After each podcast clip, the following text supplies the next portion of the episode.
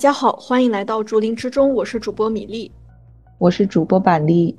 竹林之中是一档漫聊类罪案播客，为你带来人世间那些或离奇、或烧脑、或让人意难平的各类真实案件。让我们开始今天的案件讲述吧。今天废话不多说啊，我们直接开始案件的讲述。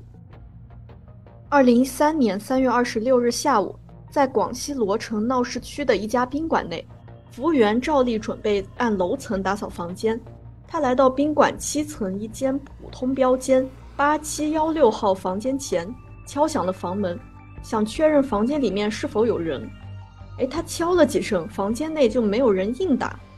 服务员以为房间里面没有人。便刷房卡进入了房间里面。此刻他不知道的是，他将看到如地狱般的一幕。站在房间门口啊，可以看到房间里面非常的凌乱，墙上、地上全是血迹。而且更让服务员吓得魂飞魄散的是，他看到墙边露着一个人的脚。服务员他是再也不敢走进房间一步，迅速的跑出了房间，报了警。警方接到报案后，火速赶往了现场。进入案发房间以后，可怕的一幕让他们倒吸了一口凉气。只见一名男子脸朝下倒在了床边的血泊中。经勘验，这名男子已经死亡，致命伤在头部，是被钝器击打死的。在靠近死者的墙面上有大量的血迹和被重物刮擦的痕迹。死者年纪二十岁左右。死亡时间大概在上午十一点。警方在对现场进行勘查后，可以得知现场有激烈打斗过的痕迹。在床上，警方还发现了一枚子弹和一个手枪枪套。据警方推测，枪呢应该是被凶手给带走了。凶手持枪外逃，哎，板栗，你就可以想象这是一种多么危险的情况。好危险啊！对，就在警方继续勘察现场的时候。更加让人难以想象的一幕出现了。当警方用灯具打光往床底下看的时候，看到了一个人的脚，也就是说床底下还藏着一个人。哎，这就让警方感到非常的紧张啊，因为这个人有可能就是凶手。那么在场的人这个时候就相当危险，于是，在场的警员就赶紧撤离了现场，来到对面的房间商量对策。在做了一番武装戒备后。警方再次进入案发房间，当把床垫掀起来的时候，在场所有的人都大吃一惊。警方发现啊，床垫下有一位男性仰面躺着，也已经死亡了。这名死者年龄四十岁左右，也是被钝器击打头部而死，死亡时间大约在上午十点左右，比另一个死者早一个小时。因为案件是发生在大白天嘛。难道就没有人听到动静吗？警方呢就立刻对宾馆服务员进行了问话。宾馆一位女服务员就说啊，她听到了乒乓声，很大声，而且这是在关着门的情况下都那么大声。据这位女服务员就说，她早上经过了案发房间，听到房间里面有打斗的声音，她就觉得很不对劲，就敲了敲门。她甚至请来了前台的经理。经理边敲门就边问啊，就说：“哎，你好，我是服务员。”这个时候就听到房间里的人回答：“什么事儿？”前台经理就说：“你们里面没有什么事情吧？”房间里的人就回答说：“没有。”语气十分镇定。然后这名服务员还把情况告诉了当班经理。不过因为大家都是女性嘛，然后就不敢贸然行事，所以直到下午听到里面没动静了。他们才以打扫卫生的名义打开了房门，结果啊，就看到了骇人的案发现场。那么板栗，我们刚刚也提到了，服务员听到有打斗的声音，哎，那你说是不是是这两名死者互相斗殴致死的呢？不过有一名他是在床垫下发现的，所以感觉好像互殴的可能性比较小。我觉得，是的，是的，警方就分析啊。从死亡的位置和死者的姿态来看，可以排除是两名死者搏斗致死，而且两名死者致命伤的位置是完全相同的，都在后脑部，而且是经过了多次的击打。法医呢就据此判断，这不会是两个人互殴造成的，因此凶手肯定还有第三个人。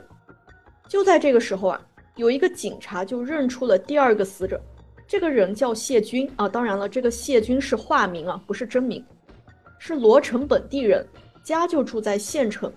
警方呢就立刻派人赶往谢军家。谢军的妻子得知丈夫死亡的消息后，就感到无比的震惊啊，因为丈夫早上出门的时候还好好的，怎么下午就被人杀死在了一家宾馆的房间里面呢？根据谢军的妻子说啊，大概是早上九点的时候，丈夫的电话响了，但是电话那头的人说了些什么，自己也听不太清楚。而且中午十二点二十分的时候，自己还给丈夫打过电话。当时电话还是通的，有一个男人接电话了，哎，就说：“哦，谢军上厕所了。”电话那头的男人啊是本地口音，但是谢军的妻子听不出来是谁。然后谢军的妻子就让接电话的人告诉谢军，说一会儿让谢军给自己回个电话，自己有事情找他。但是后面丈夫的电话就再也打不通了，最后呢是直接关机了。谢军这个人啊，在罗城开了一家 KTV，平时接触的人是很多的。但是据谢军的妻子反映啊，丈夫从来不跟人结仇，对朋友都很好，没有和谁有过矛盾。那么警方就没有在谢军妻子那里获得太多有用的信息。同一时间呢，在现场勘查的技术人员有了新的发现，在年轻死者的身上。也就是那名站在房间门口能看到露出一只脚的死者，技术人员呢发现了一张身份证，身份证的信息显示，这名死者叫小武，二十岁。那么至此，两名死者的身份都确定了，警方就随即派人赶往小武家。据小武的奶奶就说，小武最近不在家，因为他最近在县城学车，学车的地方离家远，家里只有小武的爷爷奶奶在。最近小五也没有和家里人联系过，因为小五经常住在县城啊，平时和爷爷奶奶交流不多。小五的奶奶也不知道小五平时都跟什么人在一起，更不知道他是跟谁结了怨。得知孙子遭此横祸的奶奶也是非常的难以接受。那么我们说到这儿可以知道啊，无论是谢军还是小五，哎，他们的家人呢都没能向警方提供什么有价值的信息。警方啊，就还是将希望寄托在了宾馆现场的勘查上。勘察现场的技术人员就发现啊，在床角处啊，有一身沾满血迹的男性的衣裤，在卫生间里面也发现了沾有血迹的毛巾。警方发现，卫生间淋浴房的地板是湿的，在花洒的正下方还有一滴血水。警方据此推测。凶手应该是和死者搏斗的时候衣服上沾染了血迹，之后洗过澡，换了衣服才离开了现场。警方立刻调取了宾馆的监控录像，监控显示，上午九点五十九分的时候，也就是四个小时前，有两名男子走进了这个房间。从身材上判断，画面右边的人应该就是死者谢军，而左边头顶有点秃的人显然不是小武，很可能就是凶手。在中午十二点三十四分的时候，一个男子从案发的房间里面走了出来，头戴鸭舌帽，四处张望了一下便离开了。由于监控录像画面质量比较差，警方无法看清这名男子的长相。从身材上判断，很像是之前出现在画面里的头顶有点秃的那个中年男子。但令警方感到不解的就是。监控录像里始终没有发现小五进入房间的画面，于是警方呢就对宾馆的入住登记进行了查询，但是啊，好巧不巧，宾馆的登记系统偏偏在这个时候发生了故障，查不了了。哎，你就说吧，板栗，这种情况是不是太眼熟了？就很多很多案件都是在什么调监控啦，或者是查一些系统的时候，那些设备啊，就是出现了故障。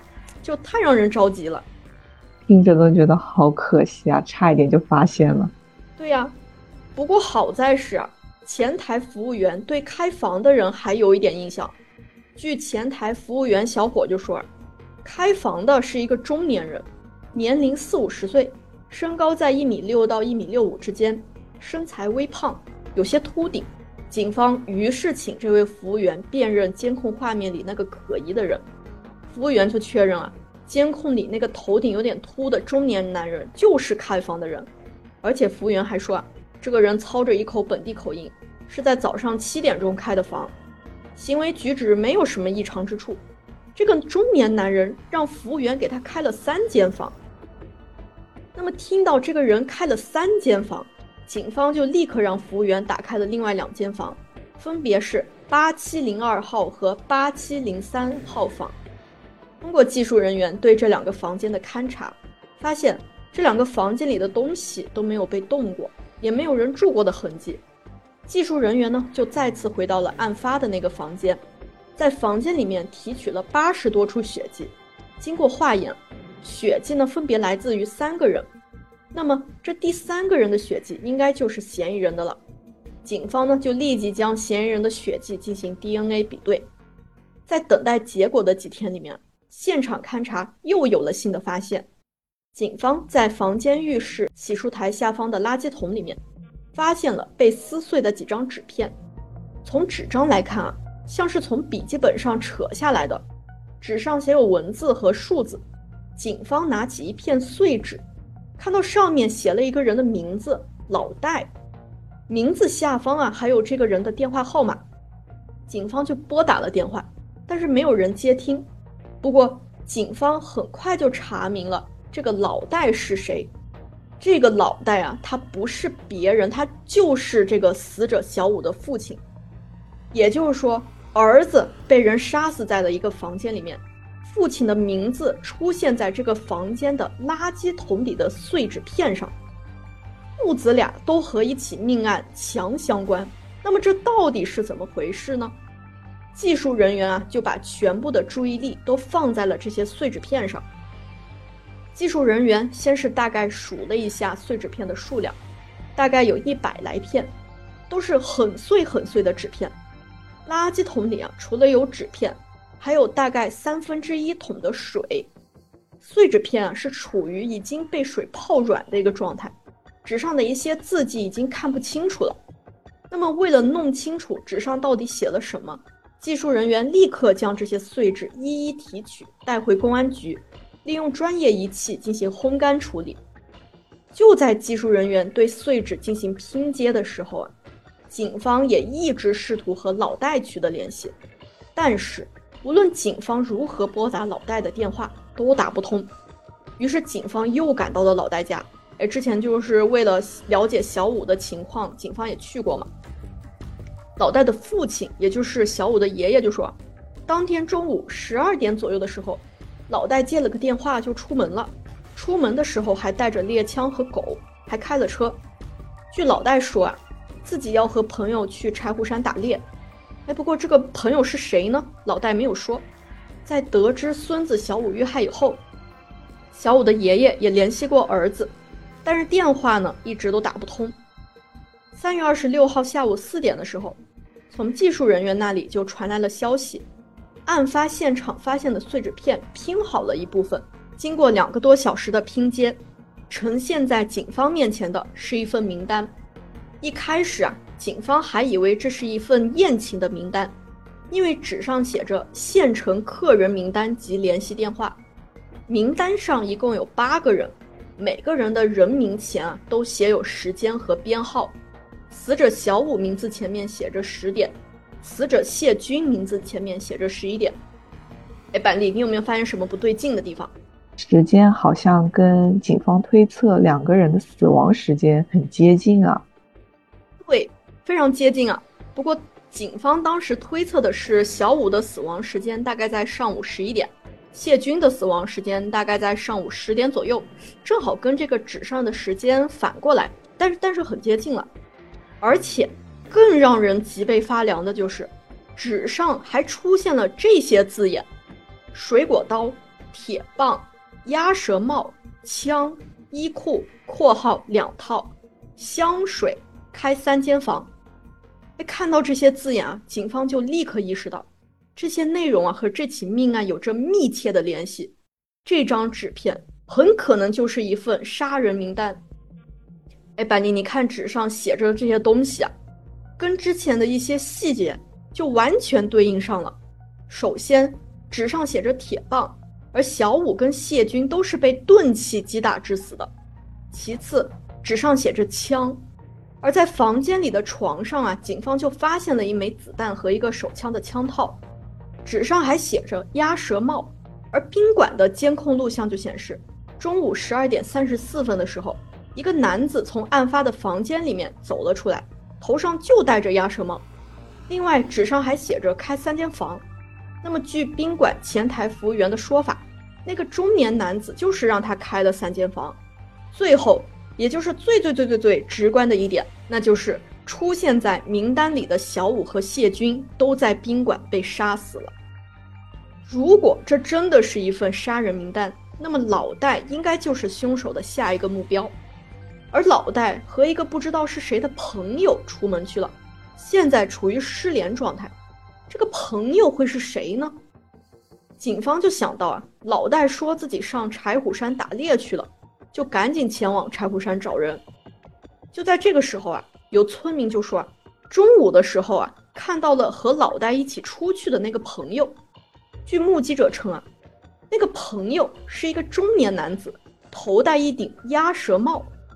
哎，板尼说到这儿，我都起鸡皮疙瘩了，感觉跟监控里那个人好像啊。对呀，就就是那个形象嘛。而且村民在看过监控录像截图之后啊，确认就是这个人跟老戴一起出了村。那么警方一想到这个人手上，很可能持有枪支和棍棒之类的凶器，就推断，哎，老戴啊，现在是凶多吉少了。而此时已经是下午五点多了，距离老戴离家已经五个多小时了。警方必须争分夺秒，赶在凶手下手之前救下老戴。但是啊，因为罗城县啊，它是典型的喀斯特地貌，柴虎山的面积呢又非常的大，绵延数十里。山上植被茂密，山路错综复杂，人迹罕至，这怎么可能在短时间内找到人呢？不过，就算再困难啊，警方还是得和时间赛跑。于是，警方调来了警犬一起搜寻。哎，另外提一下，老戴的家人呢也跟着警方一起上山找人了。很快，在山脚下，警方有了新的发现。警方就在山脚下发现了老戴的皮卡车。车在，人却不在，警方赶紧又带着警犬上山找人。时间又过去了一个小时，下午六点多的时候啊，警方依然是一无所获。因为三月份广西已经开始热了嘛，再加上体力消耗太大，所有人都觉得就感到疲惫不堪，甚至连警犬也有点走不动了。但就在这个时候啊，有人就发现啊，眼前有片草丛有点不太对劲。只见这片草丛的草啊都被压向了一边，仿佛有人在这片草丛上坐过，痕迹还比较新鲜，这就很奇怪，对吧？因为我们刚刚也说过嘛，柴虎山人迹罕至，怎么会出现一片倒伏的草丛呢？警方就直觉搜寻路线是对的，就想沿着这条路线继续进行搜索，但就在此时啊。哎，我们的两条警犬因为累坏了，它不愿意往前走，警方就只好停下来给两只警犬喂食。那么吃饱后呢，一行人就继续向前搜寻。在接近山顶的地方啊，警犬就突然狂躁起来，大家就又往前走了一段路。这个时候，警犬一扫之前的疲倦啊，变得更加的兴奋，而且向一个方向猛扑。这时候啊，映入所有人眼帘的。居然是罗城当地的一只土狗，警方就就突然想起来，哎，老戴出门的时候还带着狗，而且这个时候随行的老戴的家人呢也赶了上来，他们就一眼认出啊，哎，这就是家里的狗，估计老戴呢就应该在这附近了。警方带着警犬跟随着老戴家的狗往前跑，大约跑了二十多分钟，狗在一片松树林前停了下来。警方看到啊，有一个人侧卧着躺在树下，脸上呢盖着一顶草帽，看起来仿佛在休息。警方呢就喊了他一声，但这个人啊没有反应。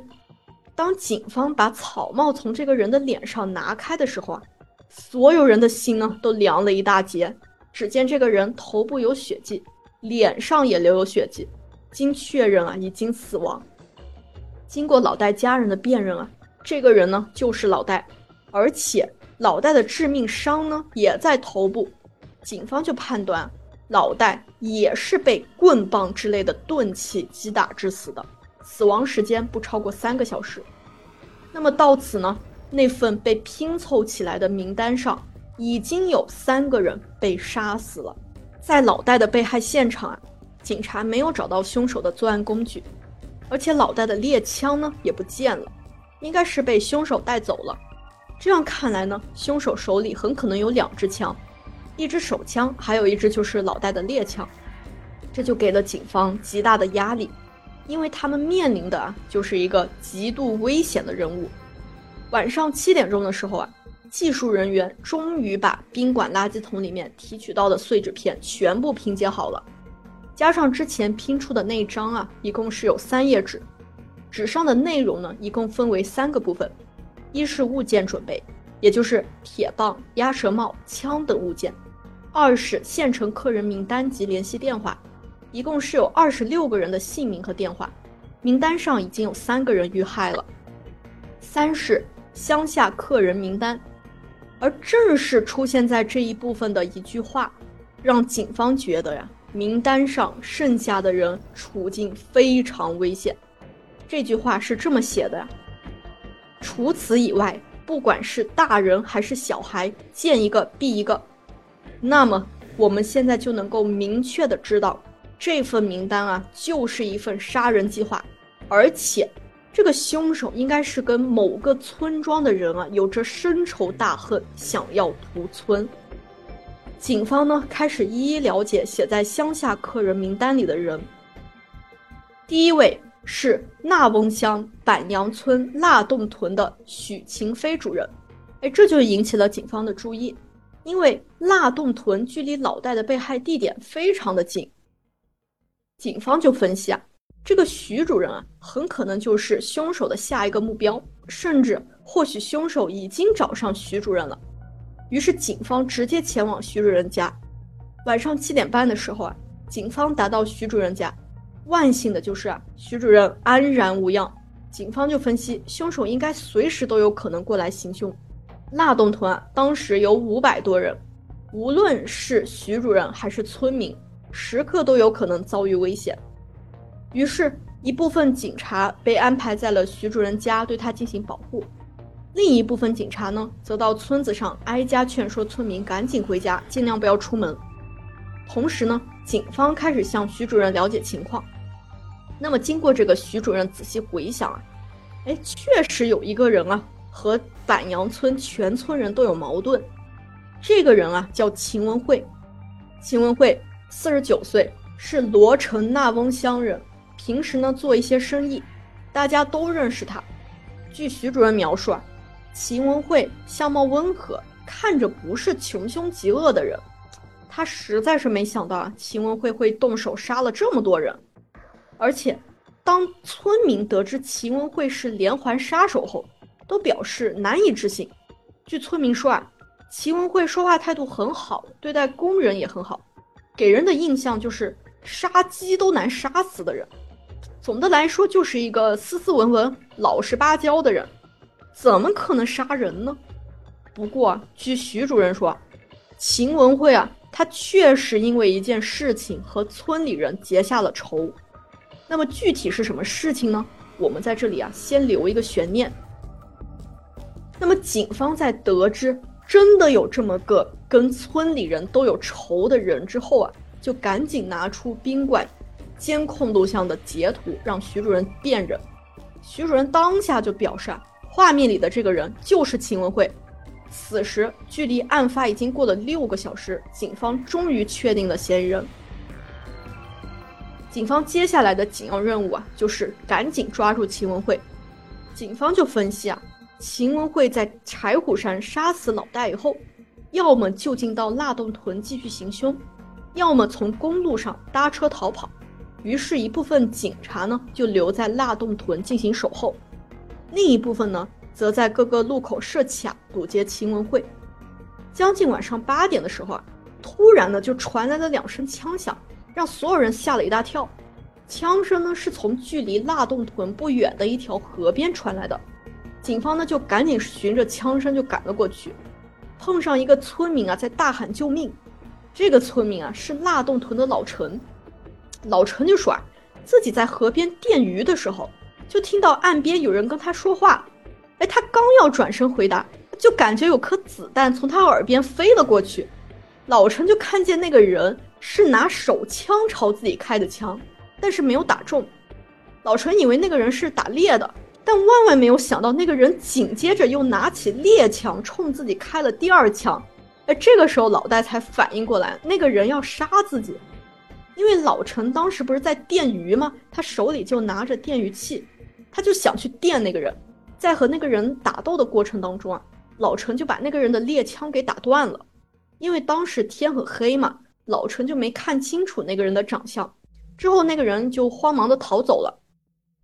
在河边啊，勘察人员就发现了被打断的猎枪和子弹壳。经过老戴家人辨认啊，这个就是老戴的猎枪。除此之外呢，警察还在现场意外的发现了一把仿六四式手枪。警察立刻全副武装，带上警犬，顺着老陈指出的那个人的逃跑方向追捕。追捕的一路上啊，草木茂密。再加上夜黑风高，警方的搜寻进展就非常的缓慢。一直到晚上九点多，一件让警方感到非常意外的事情发生了。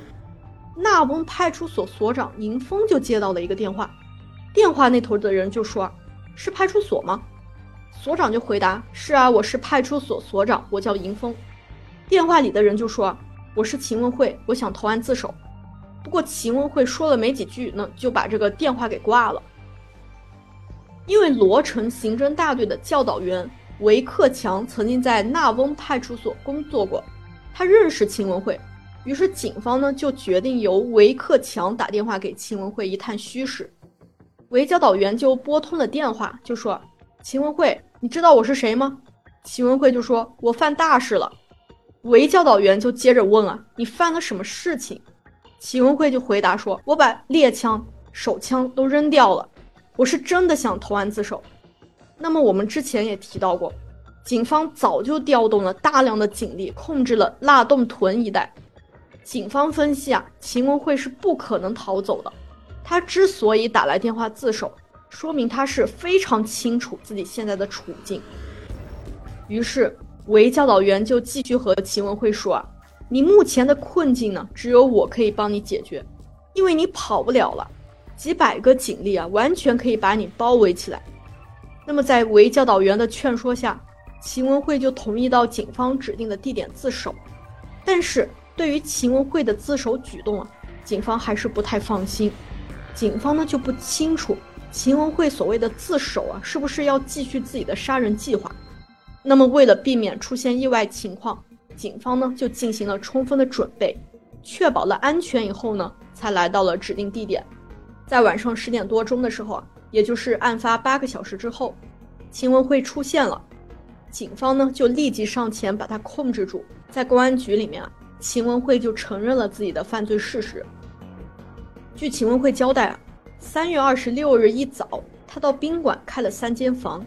早上九点钟的时候，他打电话先把谢军约到了宾馆。他在电话里面啊就跟谢军说，呃，要讲一下林场的事情。希望和谢军谈一下钱怎么算的问题，因为秦文慧和谢军一直有生意往来啊，还欠着谢军的钱，所以听到秦文慧说要还钱，啊，谢军当然很高兴啊，他就去赴约了。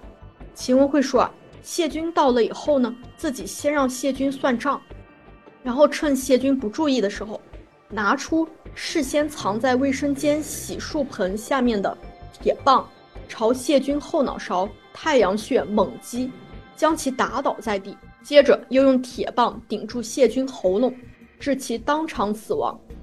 看到谢军已经死了，秦文慧呢便把谢军的尸体拖到床底下，然后简单清理了一下房间里面的血迹。在重新布置好房间以后呢，秦文慧又以同样的借口把小五约到了宾馆。在上午十点半的时候啊。宾馆服务员周某就看到小五走到了八七幺六号房间门口敲门，之后房间里就有人给他开了门，小五就走进了房间。小五进入房间以后呢，秦文慧就趁小五不注意啊，用铁棒朝小五后脑猛击一棒。不过这次秦文慧下手比较轻，他没能一下子把小五给打死。据秦文慧说啊，他的原话啊，杀人不跟杀鸡一样。他心里是很害怕的，因为已经杀死一个谢军了，自己心里啊怕怕的。在杀小五的时候啊，已经没有那么大的力气了，一棍下去啊，小五就握住了铁棒。之后两人就打斗了起码半个小时，最后秦文慧是持铁棒挤压小五的喉部，并用小刀朝小五的颈部捅了一刀，致小五当场死亡。在这里需要提一下的就是，在小五将死的时刻，服务员就听到动静过来敲门了。哎，服务员就问了：“刚才是什么声音啊？”秦文慧就回答说：“哦，是电视的响声。”服务员就以为没啥事儿就走了。那么在确认小五已经死了以后，中午十二点半左右，秦文慧便携带着自己那把仿六四式手枪和一根铁棒离开了房间。离开房间以后呢，秦文慧看到服务员在楼层打扫卫生，他便告诉服务员说：“八七幺六号客房不用去敲门，也不用去打扫卫生。”离开宾馆前呢，秦文慧还在前台续了房费。在离开宾馆之后啊，秦文慧就去寻找小五的父亲老戴。秦文慧和老戴也是老相识，一直有生意往来。下午一点多钟的时候啊。他打车前往罗城县乔善乡岩口村冲纽屯的老戴家，准备接老戴。快到村头的时候啊，秦文慧打电话给老戴，约老戴去柴胡山林场打猎。在下午两点左右的时候，秦文慧和老戴碰了头。秦文慧就说啊，因为老戴背有猎枪，自己下手没有十足的把握，所以当两人来到柴胡山林场的半山腰处。秦文慧呢，就借口让老戴挖竹笋，趁老戴把枪放下的时候，就拿出藏在腰间的铁棒，朝老戴的头部、喉部敲击，致使老戴当场倒地死亡。之后，秦文慧持手枪和老戴的猎枪，一边往山下走，一边盘算着下一步的杀人计划。柴虎山的下面啊，就是腊洞屯，这也是秦文慧寻仇的地方。到了村口的时候啊，天已经黑了。在河边呢，秦文慧碰上了一个人在电鱼，他就想，我绝对要杀他们村的一个人，于是便拿出手枪、猎枪朝那个村民啊，也就是之前提到的老陈嘛，开了两枪，但都没有打中。之后在和老陈搏斗的过程中啊，猎枪呢被打断了，没了武器的秦文慧呢只好慌忙逃走。当时秦文慧就猜想。腊洞屯周围应该到处都是警察，自己走投无路，只好选择了自首。说到这儿啊，案情啊基本上是说清楚了。那么秦文慧为什么想杀这么多的人呢？哎，大家还得听我从头说起。秦文慧啊，他原本是纳翁乡中心小学的一名老师。根据对秦文慧原任职小学校长的采访啊，校长就反映啊。秦文慧当时教过语文、地理等科目，工作呢还算尽职，还被评上过小学高级教师，每个月工资两千多块。秦文慧和妻子育有一子，一家三口的日子啊过得还算可以。后面受周围人的影响呢，秦文慧就觉得做生意啊可以赚大钱，便转而选择经商。在零三年的时候啊，当地林业改革。林场允许私人承包，不甘于人后的秦文慧就拿出了自己全部的积蓄，又借了些钱，凑齐七万块钱，和朋友一起承包了一处林地。没过多久呢，就赚了钱。尝到甜头的秦文慧啊，就不断扩大经营规模，前后呢是买了八千多亩林地，还开了木材加工厂。发达了的秦文慧啊，在县城还买了房，还买了车。在别人眼里啊，他就成了名副其实的大老板。随着生意越做越大，零六年四月的时候啊，谢军和老戴啊便要求跟秦文慧合伙，在秦文慧看来啊，谢军和老戴啊这俩人啊，并不是出于真心，因为他俩不愿往公司投一分钱，只想占干股，年底分红。据秦文慧说啊，谢军曾经放话说，如果自己不干的话，就要把自己搞成残废。老戴呢，曾威胁自己说，如果不给分红呢，就不让自己好过。秦文慧说，这两个人啊，不仅是从来没在生意上出过力，还替自己借了不少高利贷。不管生意赚不赚钱，谢军和老戴啊，每年都要分红。如果秦文慧不给啊，就威胁秦文慧。据秦文慧说，有天晚上，几个人把他拉到水库去，逼自己给钱，自己在水库又挨了一顿打。警方呢，就对秦文慧的供述进行了核实。据谢军和老戴的家人就说啊。生意上的事情啊，他们并不清楚，只是听说啊，秦文慧欠他们家的钱，要了多次呢也没给。因为谢军和老戴已经死了，死无对证。但是事实上，后来秦文慧的生意啊确实出了问题，甚至面临着破产。不断扩大的经营规模啊，让他负债累累，家人、朋友、信用社，甚至是高利贷，他都借了个遍。现在秦文慧还欠着一百多万元呢。后来发生的一件事情啊，让秦文慧的生意直接就跌入谷底，也让他的心里啊彻底失衡。秦文慧他承包了腊洞屯后面的一座山林，种了速生桉树，但是村里人就听说啊，这种树会破坏水源，就不让他种。秦文慧呢没有理会村民的反对，这样一来呢，就激怒了全村人。全村六七十人啊，就到秦文慧的林地，把刚种下的速生桉树苗就全给拔了。这件事情啊，就让秦文慧前期投入的六七万全部损失掉了，后期收益的损失更大。但是秦文慧就说，谢军和老戴并不管这些，照常管他要分红。谢军和老戴的威胁和逼迫，债主的不断催债，让秦文慧就觉得，哎，无路可走。最终在案发半年之前啊，秦文慧就开始有了屠村的计划，并拟定了一份杀人名单。在杀人名单上出现的人名啊，不是和秦文慧有仇的，就是秦文慧的债主。但是有一个人例外，哎，板栗，你能猜到是谁吗？是那个老戴的儿子小五吗？对，就是小五啊。从我们刚刚的讲述来看啊，秦文慧和小五可谓是无冤无仇。那他为什么要杀死小五呢？秦文慧对这一点的解释啊，可以说是让我从头冷到脚。秦文慧就说啊，既然我要把他老爸杀掉，他以后肯定要对我家报复，所以既然杀了，我干脆把他也杀掉。那秦文慧就说啊，自己的儿子比较懦弱，他担心小五找自己的儿子报杀父之仇。为了让自己的儿子今后能够过踏实日子，于是决定杀死小五，断绝后患。同时，秦文慧呢也准备在报复完这些人之后选择自杀。那么，我在这儿再给大家补充一个让人后背发凉的信息啊：三月二十六日下午四点左右，秦文慧的儿子，哎，这里我们就暂且称他小秦吧，他接到了母亲打来的电话。就说啊，让小秦这两口子赶紧收拾东西，从罗城纳翁乡返回天河镇父亲秦文慧的木材加工厂暂住。这很奇怪，让小秦感到更加奇怪的就是，头天，也就是三月二十五号，还发生了一件事情。二十五号中午的时候啊，起床以后，发现父亲秦文慧将三千元现金和一沓双色球彩票。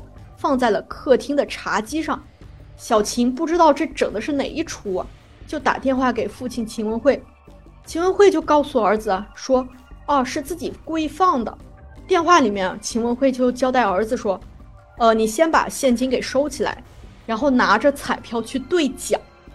就是说，这个秦文慧在杀人之前，他还买了彩票让儿子去兑奖。哎，你就说他这是出于什么一种心理啊？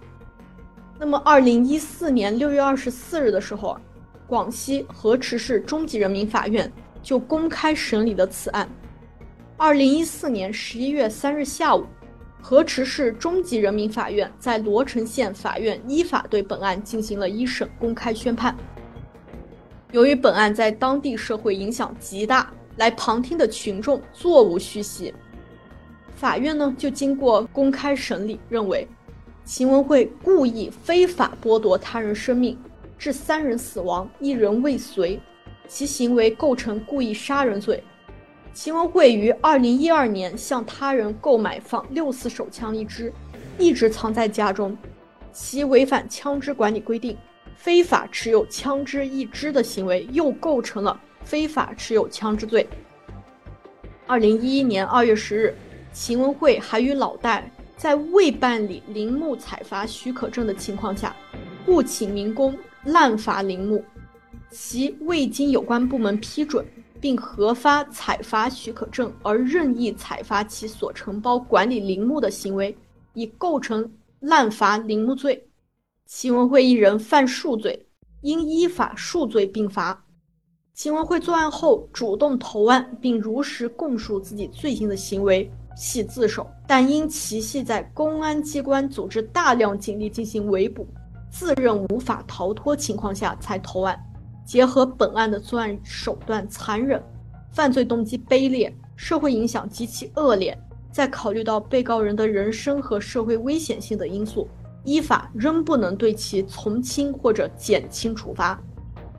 法院判决如下：一是被告人秦文慧犯故意杀人罪，判处死刑，剥夺政治权利终身；犯非法持有枪支罪，判处有期徒刑两年。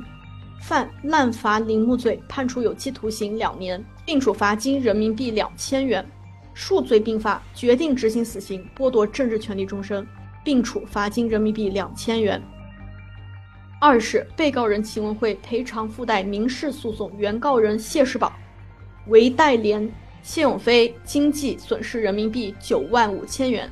三是被告人秦文慧赔偿附带民事诉讼原告人吴善梅。谢俊良、吴玉翠、谢雅静、谢媛媛、谢凌霄人民币两万五千七百元。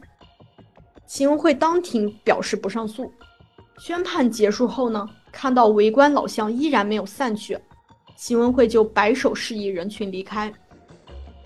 按照法律规定啊，被告人一审宣判后，如果不上诉，要等待最高人民法院进行死刑复核后再执行。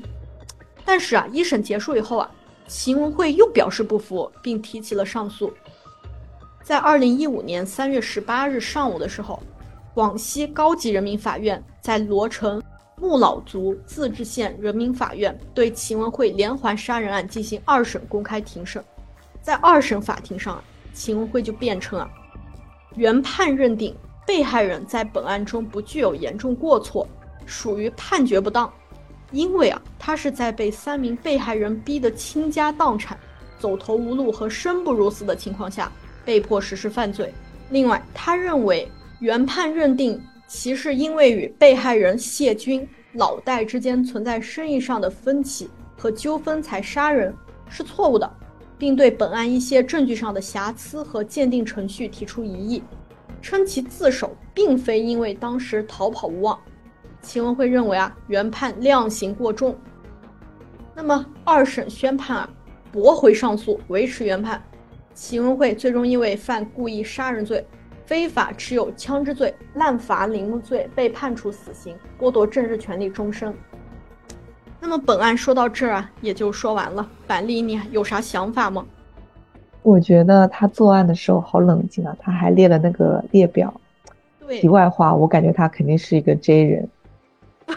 你你，嗯，是是。我看到那个列表的时候，我就觉得他肯定是一个 J 人，就是太有计划性了。他就是，他还把那个就是做就是那个要杀的人列一个名单，作案的那个嗯物件列一个名单。哦，我觉得他，你就规划性好强呀！而且他作案的时候也，虽然说可能有点不熟练吧，但很冷静。没有说，因为杀完这个人我后悔了，我就不去杀下一个人。他都完全是按照计划进行的。对，因为你可以看到他那个名单上，他是，呃，每个人该在哪个时间死，他都规定的是明明白白的。真的。而且，我我觉得就就他冷静这一点啊，我是真的是哎深有体会。我就在看他那个采访视频的时候啊，哎，我觉得最离谱的一点就是他还在笑，对你根本看不出他是一个连环杀人犯，而且他他看着他的面相就很亲切。虽然这么说肯定肯肯定不太妥啊，但真的是面相确实很亲切，而且他说话的时候是那种面露喜色的，就是还带着笑意，就没有那种被抓捕后啊那种后悔啊或者是什么消沉的状态，或者是就杀了这么多人之后他的一个嗯就是那种怎么说呢就就很不正常，他完全就是在像在讲别人身上发生的事情。就特别的淡定，就一个特别局外人的一个态度，就对他的采访，因为我看的那个采访，他也没穿那个，就是服刑时候穿那个衣服嘛，就真的很像在采访你身边的某个认识的人，哦，就就给人这种感觉，就特别离谱。哎，我我可能是有一点点先入为主吧，因为我。呃，我是先知道他是一个杀人犯嘛，所以我点开那个视频的时候，他还在还在笑。我看到的时候是感觉非常的毛骨悚然，对，就是，呃，就已经不是觉得很亲切，我觉得很可怕，显得更加可怕了。是的，就觉得他，我是感觉他是丝毫丝毫没有悔意，虽然他，哎呀，他嘴上还是会说啊我很后悔，但他就是带着笑说出来的，而且。怎么说呢？他还考虑到他的儿子的安危，然后去把仇家的儿子给杀了嘛？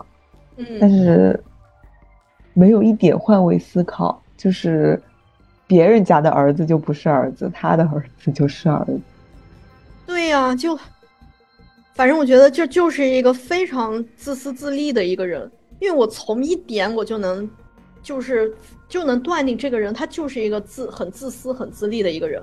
就他不顾那个呃村民的反对，也不顾对环境的一些破坏，他非得种那个速生桉树。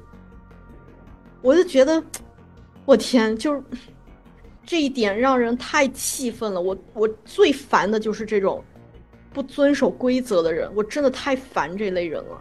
然后他正好就是这类人，而且我觉得他野心也蛮大的。嗯嗯，我看到他月薪当初就两千嘛，但是他后来背债背了。百万，嗯，我觉得就是远远超出他的怎么说，嗯，平常的一个消费能力吧。对啊，嗯，完全在以一种赌博的心态在做生意的感觉。对对对，就是因为他看着周围的人都发达了嘛，做生意发达了，赚钱了，哎，他就心痒痒，他也觉得哎，自我是不是也得，我也我也想试一试啊，我也想发财。但是我觉得，因为 我我们不是看的那个《今日说法》嘛，然后《今日说法》最后他是请到了那个呃李玫瑾教授，我觉得李玫瑾教授分析的一点就特别对啊。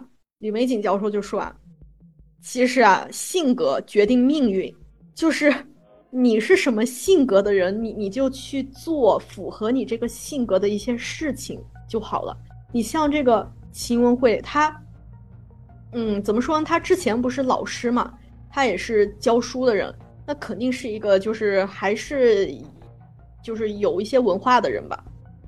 那他呃，你你看他经商之后，呃，我们也能看到，虽然前期是呃取得了一些成绩，但后面也能看到，呃，这个生意就是经营不善嘛，而且甚至一度面临着破产，他自己也是负债累累。那他在遇到这些。挫折之后呢，他就认定是这个老戴、这个谢军这两个人给他就是生意上就各种添堵，还得两人还要分红，不就巴拉巴拉，就是把那个遇到的挫折都归因到了外部。他他就没想想，是不是他自己就不适合做生意呢？对吧？嗯，就感觉这个人，嗯。你就感觉他是做了一件并不适合他的事情，所以才，而且他心态也有问题嘛，就是出了什么，就是遇到什么挫折，他也不找找自己的原因，就一个劲的把原因就归在了别人的身上，甚至还想屠村，就是就这么一个极端的这种心态，就感觉这个人本身性格上真的是问题太大了，很偏激，对，很偏激。然后还有一点就是，在看他那个采访的时候啊，就记者就就都忍不住了，就直接问他说。哎，你生意就遇到了这么大的这个挫折，你面临这么一个困境的时候，那你咋就不想着跟你身边的人，就跟你的家人说一下呢？然后这个秦文慧啊，他也是，呃，他也是笑着就说：“哎呀，你知道男男人嘛，都是碍于面子，然后他觉得这个妻子呢，他帮不上忙，所以自己就没有把这个面临的困境就跟妻子透露过半句，所以他妻子。”就对他这些呃生意上这些纠纷啊，这些都不太清楚，所以我就觉得，哎呀，你自己，嗯，遇到这么大的事情，你非得憋在心里面，然后自己搁那谋划着杀那么多人，哎，如果你跟你家你身边的人说一下，我觉得结局可能真的就是不同了，不不至于走到这一步。别人也能开导一下你啊，对吧？那么我们今天的案件讲述就到此结束啦。我是米粒，欢迎大家订阅我们的频道，下期再见。我是百丽，下次再见。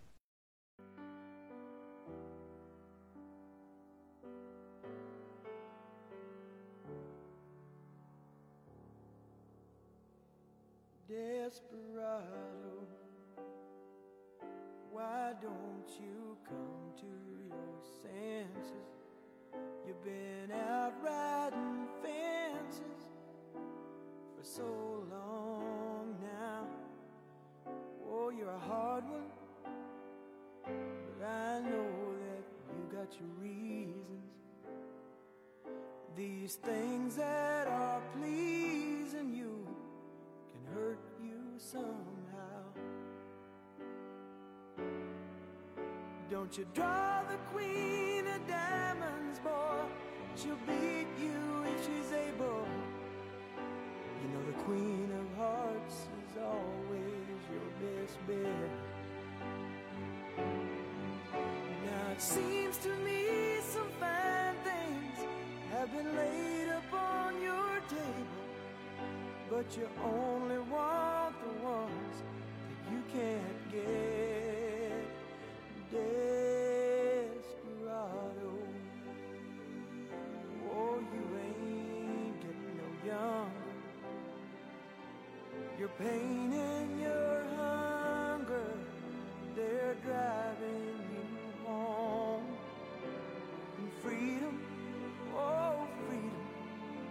just some people talking. Your prison. is.